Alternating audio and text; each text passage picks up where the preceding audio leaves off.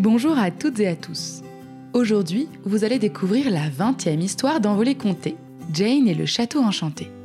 Et pour fêter cette 20e histoire, nous vous proposons un petit voyage à la découverte d'un lieu magique, le château d'Ardelot sur la côte d'Opale dans le Pas-de-Calais, tout près de la Manche. My dear, asseyez-vous, prenez donc une petite tasse de thé. Dans ce lieu culturel dédié aux relations franco-britanniques, vous pourrez trouver un théâtre shakespearien, des activités à faire en famille et une délicieuse part de carrot cake. Mais aujourd'hui, ce sont ces 3 hectares de jardins anglais qui nous intéressent, car ces jardins sont situés juste à côté de la réserve naturelle régionale du Marais de Condette. Oiseaux, fleurs et amphibiens y sont traités en majesté. Ce qui ne vous empêchera pas de pique-niquer sur la pelouse ou de vous perdre dans les bosquets, car les jardins à l'anglaise sont faits pour être explorés. Si le cœur vous en dit, des chantiers nature sont même organisés au sein des jardins. Pour en savoir plus sur le château et ses jardins, rendez-vous sur www.château-ardelot.fr. Je vous laisse maintenant partir à la rencontre de Jane. Bonne écoute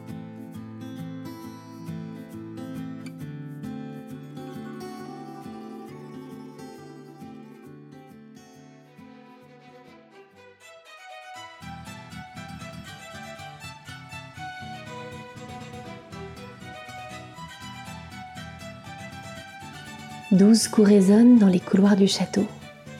Douze coups d'horloge et les mystères s'enchaînent. Dans le jardin, les roses endormies n'ont jamais semblé si belles. Mais quelque chose se réveille quand sonne la grande horloge.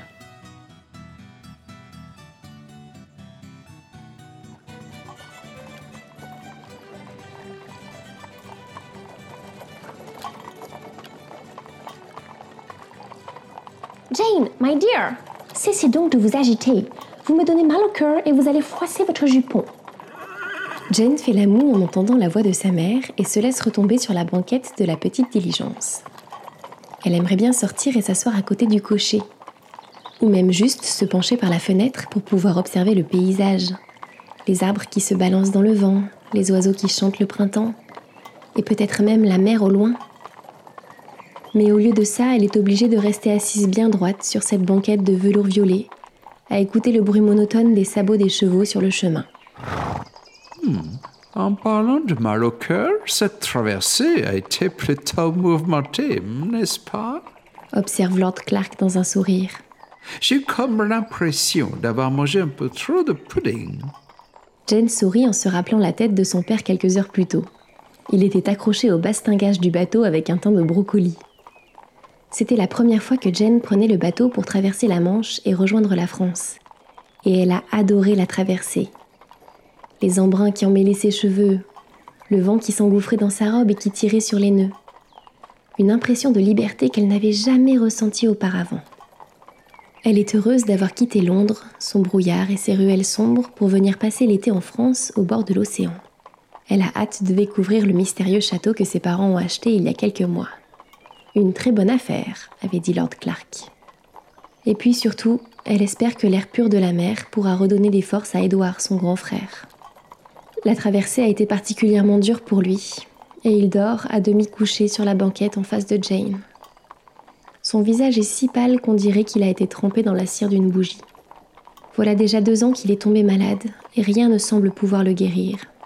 Les docteurs les plus réputés du pays se sont rendus à son chevet, lui ont administré cachets et potions, onguents et cataplasmes, mais rien n'y a fait. Il reste allongé toute la journée dans son grand lit blanc à regarder un coin de ciel par la fenêtre. Jane donnerait tout ce qu'elle a pour le voir sortir de ce lit, courir, danser, monter à cheval, peindre. La voix du cocher se fait entendre soudain, Oh, tout doux là. et la diligence ralentit. Jane n'y tient plus, elle se penche par la fenêtre. Je le vois Je vois le château On est arrivé s'écrie-t-elle en ouvrant grand la porte de la diligence et en sautant par terre. Là, mademoiselle Jane, faites attention. Les chevaux ne sont même pas encore arrêtés. La réprimande gentiment le cocher. Mais Jane est déjà en train de courir en direction des jardins du château. Elle passe devant une petite fontaine qui chantonne, un grand parterre de roses blanches et rouges, et elle lève les yeux. Devant elle se dresse un immense édifice en pierre blanche et aux multiples tours crénelées. Sur le perron, devant le château, les valets, les servantes, les cuisiniers et les cuisinières attendent l'arrivée des Clark. William, le majordome, et Mary, la gouvernante, sont arrivés il y a plusieurs jours et ont tout orchestré pour que le château soit prêt. Quelle mascarade Les pauvres On dirait qu'ils nous attendent depuis des heures en plein soleil. Observe Jane. Par contre, papa et maman avaient raison. Le château est vraiment grand. Il y a même un labyrinthe. Remarque-t-elle en découvrant des allées bordées de buis qui s'enfoncent dans le jardin. Jane, Jane, venez ici L'appelle sa mère. Mais Jane se sent comme irrésistiblement attirée par le labyrinthe. Bah, j'ai bien le temps d'aller voir les tapisseries et les boiseries. Elles ne vont pas s'envoler. Pense Jane en hochant les épaules. Et elle s'engouffre dans la première allée du labyrinthe. Jane, Jane S'offusque la voix de Lady Clark au loin. Laissez-la, darling, elle a besoin de prendre un peu l'air. Elle sera de retour pour le tea time. La rassure Lord Clark. Jane s'enfonce entre les haies. Le brouhaha de l'arrivée de sa famille, des valises qui s'entrechoquent et des pas sur les graviers, se tarit peu à peu alors qu'elle avance entre les arbustes. Elle a l'impression un peu étrange que quelqu'un l'observe à travers les branches. Elle tourne à gauche, puis à droite, puis encore à droite. Et se retrouve nez à nez avec un énorme chat noir aux gros yeux verts, assis nonchalamment sur une pierre. Celui-ci l'observe en se léchant la patte. Jane tend doucement la main vers l'animal. Feule le chat, mais il ne bouge pas d'un poil. Si j'étais toi, je n'avancerais pas plus ma main. Fait une petite voix derrière Jane. Elle se retourne dans un sursaut. Une petite fille du même âge qu'elle se tient à quelques pas, les mains dans les poches. Ses cheveux bruns sont coupés courts et sa robe de coton est remontée sur ses genoux. Jane se sent tout à coup tout engoncée dans son jupon qui lui tombe sur les chevilles. La petite fille brune prend le chat dans ses bras et lui caresse le menton. Celui-ci plisse les yeux. Comment tu t'appelles? lui demande la petite fille. Euh, Jane? Et toi? Elsa. Est-ce que tu es la fille des nouveaux propriétaires du château? Interroge Elsa en observant la robe en soie et les souliers bien lustrés de Jane. Oui, on vient juste d'arriver. Est-ce que c'est ton chat? demande Jane en désignant le félin dans les bras d'Elsa. Oui. Enfin, non, pas vraiment. Il s'appelle Onyx.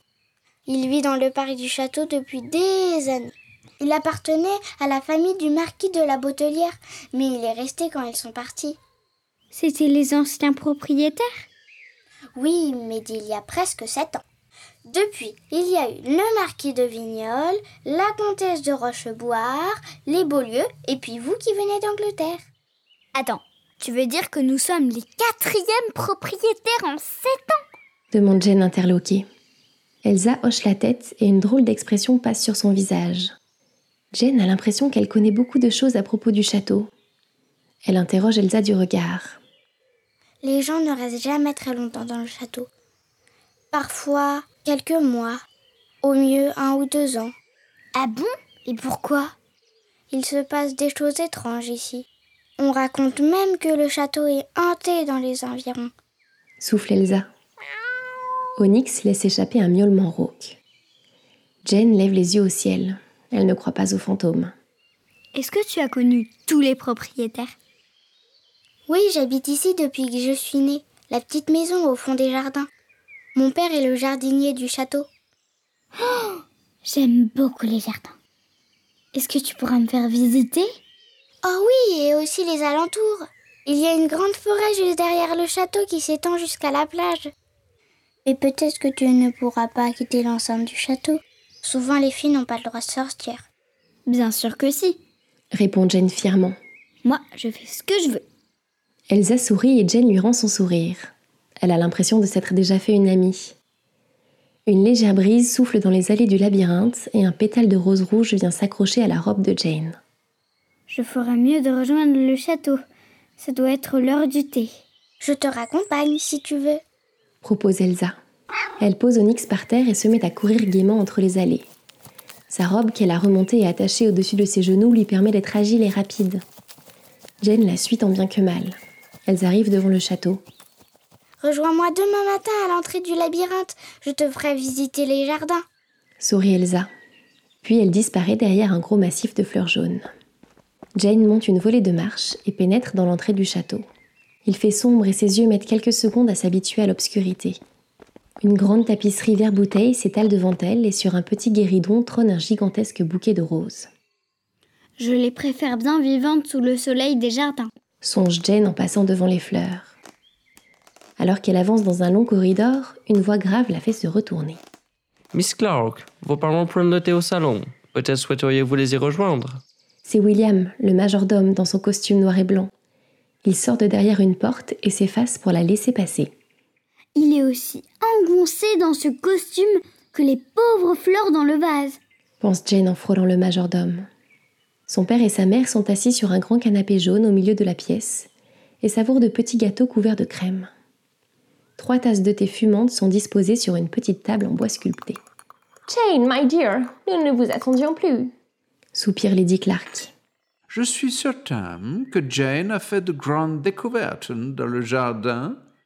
Sourit Lord Clark en soufflant sur sa tasse de thé. Très certainement. Répond Jane en attrapant un petit gâteau. Figurez-vous, très chers parents, que ce château est hanté. Lance-t-elle avec malice. Lord Clark recrache immédiatement sa gorgée de thé et Lady Clark pince les lèvres. Comment? Comment ça, hanté? You, you, you mean hunted? S'inquiète son père en s'essuyant les lèvres dans son mouchoir. Tout à fait. Ce sont les bruits qui courent dans les environs. Répond Jane en s'efforçant de ne pas sourire. Je le savais Je le savais À ce prix-là, il y avait forcément quelque chose de louche S'écrie Lord Clark d'une voix suraiguë. Allons, allons, calmez-vous, my lord. Les fantômes n'existent que dans les esprits de ceux qui les inventent. Le sermonne sèchement Lady Clark. Jane réprime un petit rire. Soudain, ses yeux se posent sur une grande horloge tout au fond du salon. Le bois sombre et les étranges moulures qui se dressent à son sommet la font paraître immense dans l'ombre, comme si elle dominait entièrement la pièce. Mais ce n'est pas ce qui retient l'attention de Jane. L'horloge affiche 12 heures moins 2 minutes. Jane jette un coup d'œil à la montre à gousset accrochée au veston de son père. Il est 16h20. Elle se lève et se rapproche du majordome. William, Murmure-t-elle pour ne pas l'embarrasser devant ses parents. vous avez oublié de remettre cette horloge à l'heure. À ces mots, le majordome devient tout pâle et ses lèvres se mettent à trembler légèrement. Ce n'est pas bien grave. Essaye de le réconforter Jane.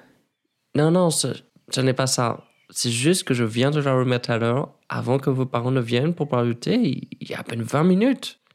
Et c'est comme ça depuis que je suis arrivé la semaine dernière. Elle ne cesse de se dérégler. Je ne comprends pas pourquoi. lui répond William d'une voix étranglée. À cet instant, le carillon de l'horloge se met à sonner. Un bruit lugubre remplit le salon.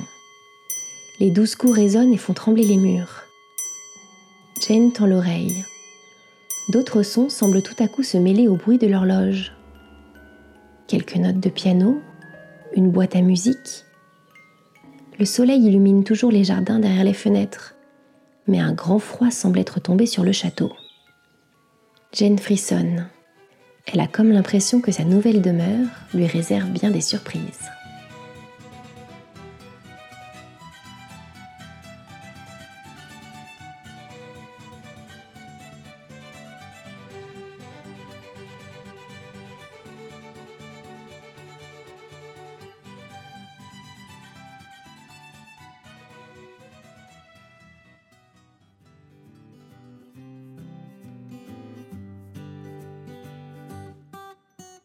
Vous venez d'écouter une histoire d'Envolée Comté, une création originale écrite par Lucille Petit.